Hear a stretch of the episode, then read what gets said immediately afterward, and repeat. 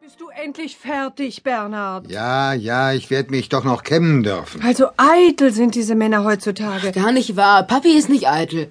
Och, hast du eine Ahnung, wie der heimlich nachts seine ersten grauen Haare auszupft? Hast du mich also wieder einmal beobachtet, du alte Hexe? Na klar, du musst mir doch auch mal ein Vergnügen gönnen. Aber nicht auf meine Kosten. Fang bloß nicht wieder zu streiten an.